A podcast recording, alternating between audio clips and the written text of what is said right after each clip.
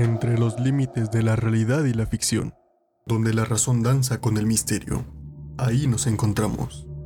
Bienvenidos a Voces de lo Desconocido, un espacio destinado a contar historias rodeadas de misterio y extrañeza, donde la verdad se toma libertades para enriquecerse de ficción. Recorran con nosotros senderos poco transitados, asesinatos sin resolver, fenómenos paranormales y leyendas que sobrevivieron al tiempo. Así que apaga las luces, ponte cómodo y ajusta tus audífonos para escuchar las voces de lo desconocido. Hoy nos sumergimos en uno de los misterios más intrigantes de la historia moderna. Una historia llena de preguntas, teorías y sombras que, aún después de décadas, nos envuelven en un velo de duda y miedo. Acompáñenos en este viaje al corazón helado del paso Diatlo. Corría el invierno de 1959, en la Rusia soviética. Los vientos gélidos barrían el vasto territorio y el denso manto blanco que cubría pueblos y ciudades se volvía el llamado a la aventura de un grupo de nueve excursionistas siete hombres y dos mujeres, jóvenes, rebosantes de vida. Se preparaban para una travesía que sería recordada en los años por venir. No eran principiantes, ya habían conquistado montañas, conocían el clima extremo de su tierra natal. Estudiantes y graduados del Instituto Politécnico de los Urales habían dedicado gran parte de su juventud a explorar los recovecos más remotos de su país. El día de su salida, radiantes y llenos de energía. Guardaban el recuerdo en fotografías que les mostraban llenos de expectación. Liderados por Igor Diatlov, un joven de apenas 23 años, pero moldeado por la experiencia y determinación. Contaban con las rutas, con el equipo, los alimentos. No había margen de error. Su destino, el monte Otorten, una cumbre no demasiado alta pero sí desafiante particularmente en invierno. Otorten, en idioma mansi, aquel de los locales, quería decir, no vayas. Pero tal advertencia no detendría al grupo, que ya antes había enfrentado el peligro, que estaban acostumbrados a desafiar los límites de lo desconocido. Paralelamente a sus preparativos, al alistar sus equipos y al elevar sus espíritus, el destino tejía una trama diferente algo que iba más allá de cualquier tormenta o desafío que hubieran enfrentado antes. Sí, estaban preparados para los retos del clima extremo, para las dificultades que el monte les pudiera ofrecer, pero no para lo que les esperaba en el silente y frío paso Diatlo. Con la tecnología limitada de la época, los excursionistas dependían de radios y notas escritas para comunicarse con el mundo. Igor Diatlov prometió enviar un telegrama a su club deportivo tan pronto como regresara a Visay, el último punto habitado antes de su expedición. Su comunicación se esperaba alrededor del 12 de febrero de ese año. Los días pasaron. No había señales del grupo de Diatlov. Las preocupaciones crecían entre sus amigos y familiares. El pánico se instaló cuando llegó el 20 de febrero y no había noticias de ellos. Organizaron entonces una búsqueda a gran escala. 26 de febrero. En las faldas del monte Shakol, o por su traducción, la montaña de los muertos, el grupo de búsqueda, que estaba conformado por civiles voluntarios y fuerzas militares, encontraron el campamento del grupo Diatlov. Las tiendas estaban parcialmente enterradas por la nieve. Comida, ropa y demás equipo estaban esparcidos alrededor del lugar. Era evidente que algo que no esperaban los había sorprendido. Prestando atención, encontraron que las tiendas estaban rasgadas desde el interior, como si la amenaza de la que quisieron escapar estuviera entre ellos. Entre las pertenencias desperdigadas, un diario expuso su entrada del 2 de febrero relatando el buen ánimo del grupo y sus planes para el día siguiente. La historia que contaba contrastaba violentamente con la escena que los rescatistas encontraron. Los rastros del campamento, incluyendo calzado, aunque cubierto parcialmente por la nieve, indicaban que el grupo descendió con prisas hacia el bosque cercano, aunque en diferentes direcciones, descalzos y sin la ropa apropiada para enfrentarse al duro invierno. ¿Qué sucedió que hizo que experimentados excursionistas no se prepararan para la gélida noche? ¿Qué los llevó a huir con tanta prisa? ¿Qué vieron o sintieron para rasgar sus tiendas y adentrarse en la helada oscuridad, presas del pánico y el frío mortal? Yuri Doroshenko, de 21 años, y Yuri Krivonishenko, de 23 años, fueron encontrados a casi kilómetro y medio de su campamento.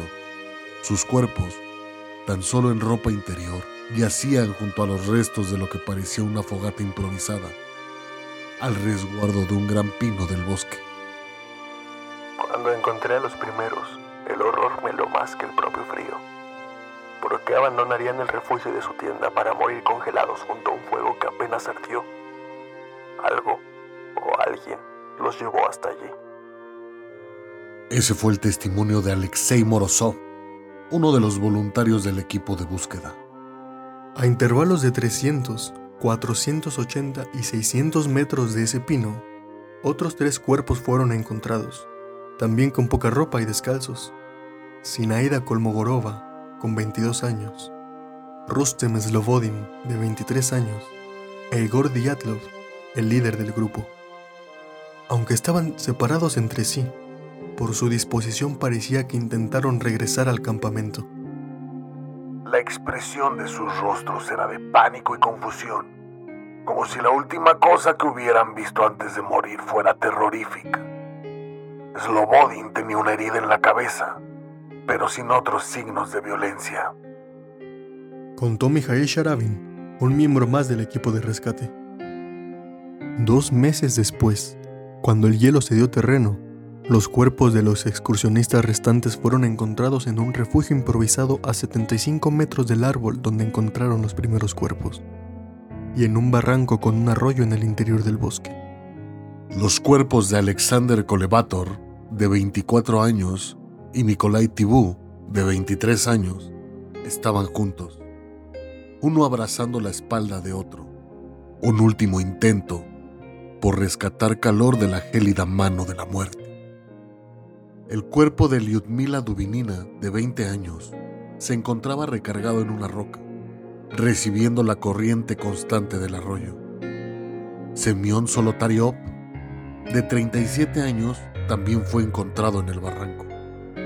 Tenían heridas internas severas, fracturas de costillas y cráneos, pero lo más desconcertante fue que uno de ellos Alexander Kolevatov presentaba un nivel anormalmente alto de radiación en su ropa. Valery Bogomolov, un oficial militar involucrado en las búsquedas, afirmó: Nunca he visto algo semejante en mis años de servicio. Es como si una fuerza desconocida y brutal hubiera atacado al grupo. Y la radiación, ¿de dónde pudo haber venido? Las preguntas se acumulaban. ¿Por qué abandonaron el campamento de forma tan precipitada? ¿Por qué estaban tan pobremente vestidos en condiciones tan extremas? ¿Qué causó las heridas internas? Y sobre todo, ¿qué explicación había detrás del misterioso nivel de radiación? La desaparición y posterior descubrimiento del grupo Dyatlov ha alimentado las especulaciones durante décadas.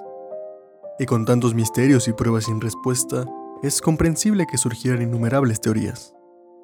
Una de las hipótesis más frecuentes de escuchar es la de una avalancha. Algunos sostienen que el grupo, al percatarse de una avalancha inminente, cortó apresuradamente las tiendas desde el interior y huyó hacia el bosque, en busca de refugio. Pero los registros meteorológicos y la topografía del área contradicen esta hipótesis. Testimonio de Dmitry Ivanov, un alpinista local. He escalado esos montes toda mi vida. Si hubiera sido una avalancha, habría dejado señales obvias. Pero no había nada. Nada en absoluto. Otra teoría sugiere ataques de animales salvajes, pero las heridas encontradas en los cuerpos no coinciden con las marcas que algún depredador conocido en la región podría dejar. Los osos y lobos dejan señales muy distintas. No parecía obra de ningún animal de estos lares. Afirmó Larisa Petrovna, una pobladora cercana de la región. Una de las teorías más intrigantes y polémicas involucra fenómenos extraterrestres. Durante esa misma noche, otros grupos de excursionistas y habitantes de áreas cercanas reportaron haber visto luces anómalas en el cielo, que describieron como orbes brillantes que se movían de manera errática. Víctor Alexevich, un excursionista que se encontraba a varios kilómetros de distancia, relató. Era una noche clara, pero aquellas luces no eran estrellas, danzaban en el cielo, se acercaban y alejaban. Nunca había visto algo así. La radiación en la ropa de Alexander dio voz a las teorías que apuntaban a experimentos militares bajo secreto, que especulaban sobre la prueba de armas o algún dispositivo entonces desconocido por parte del gobierno soviético. Hay quien cree que el grupo Diatlov pudo ser testigo de algo que no debían haber visto. Cada teoría, cada testimonio, cada pista, en lugar de aclarar lo sucedido, solo complicaba aún más el caso del paso Diatlov.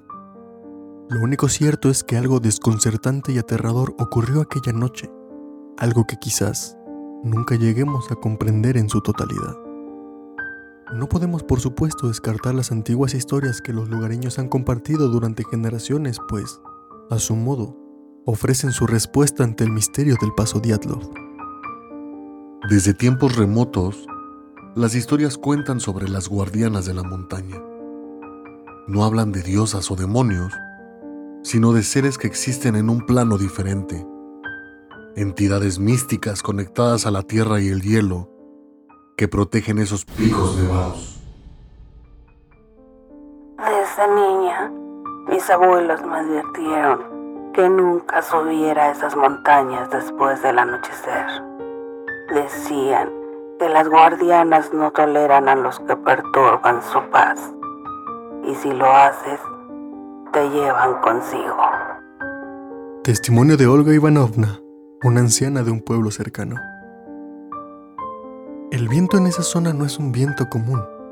Los más ancianos sostienen que, si escuchas con atención, Puedes oír las voces de estas entidades comunicándose, susurrando advertencias y, a veces, también lamentos. Es un coro misterioso que se mezcla con el silbido del aire helado. Anatoly Petrovich, un guía local, narra. Una vez mientras guiaba a un grupo cerca del paso, juraría que oí una voz clara que me decía, vete. Al principio pensé que era mi imaginación, pero luego todos en el grupo dijeron haber escuchado lo mismo. Se habla también de sombras, siluetas que parecen danzar entre los pinos de los espesos bosques. Algunos creen que son las guardianas observando. Otros piensan que son las almas de quienes desafiaron a la montaña y pagaron el precio. Estas leyendas son un recordatorio vivo que conecta con lo desconocido y persiste en el corazón de los habitantes locales y en el alma misma de las montañas. La tragedia del paso Diatlov es, aún hoy, un sendero engañoso e inescrutable en la vastedad de los misterios sin resolver. Un enigma que nos confronta con la osadía de desafiar la fuerza de la naturaleza. A lo largo de los años no han faltado los intentos por desenredar el misterio que congeló en el tiempo este caso. Cada pista, testimonio y hallazgo, en lugar de ofrecer claridad, nos sumerge más en las profundidades de lo desconocido. Mientras las estrellas asoman y las montañas continúan resguardando sus enigmas, nos retiramos, con la esperanza de que, en algún lugar de estas tierras gélidas, las almas perdidas del paso Diatlo hayan encontrado paz y serenidad, libres de las garras del misterio que las envolvió en vida.